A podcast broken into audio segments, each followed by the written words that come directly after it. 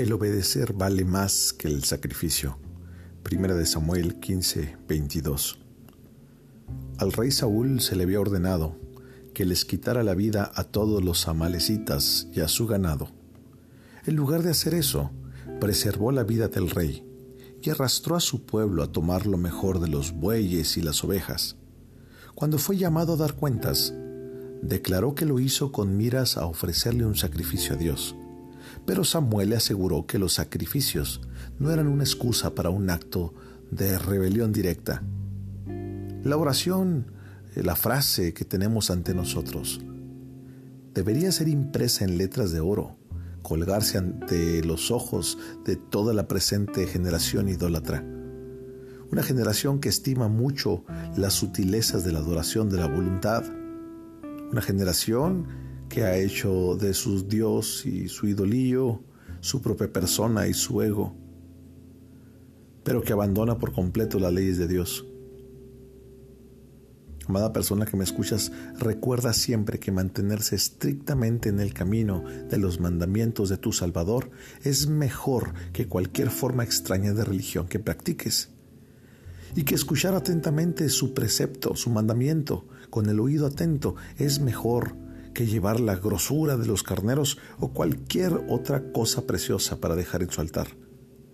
Si no guardas al menos los mandamientos que dio Cristo a sus discípulos, mi oración es que no sigas siendo desobediente. Todas las pretensiones de estar apegado a tu Maestro, todos los actos devotos que puedas llevar a cabo, no van a compensar la desobediencia. Obedecer, aún en lo más leve y pequeño, vale más que el sacrificio, sin importar cuán pomposo éste pueda ser.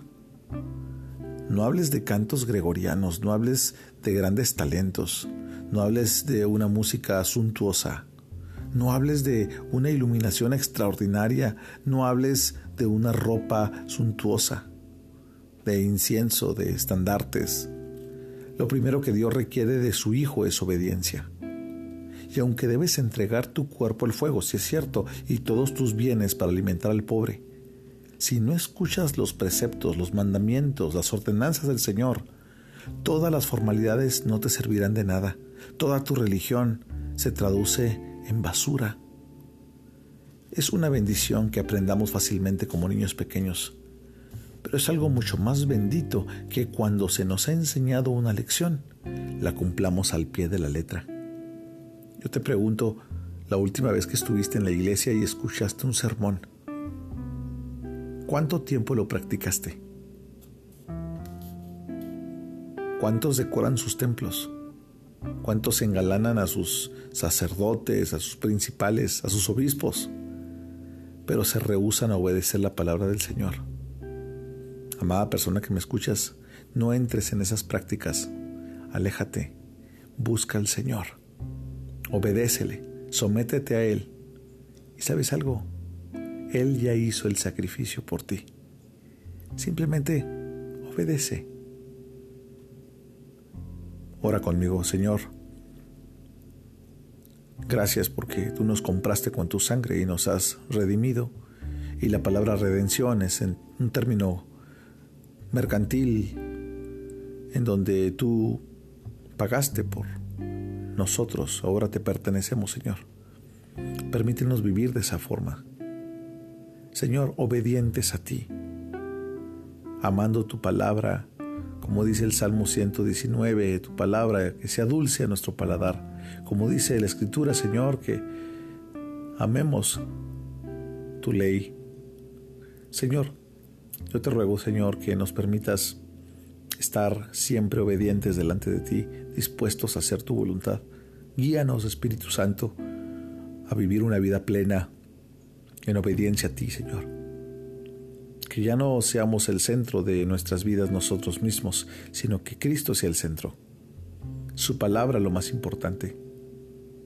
Sus demandas que sean lo que consuma nuestras vidas de gozo. Señor, te damos gracias Permítenos, Dios, vivir de acuerdo a tu voluntad, amando tu sacrificio, Señor. Y nosotros responder en obediencia, porque esa es la verdadera adoración, una vida obediente. Padre, te damos gracias. Bendícenos este día en el nombre de Jesús. Amén.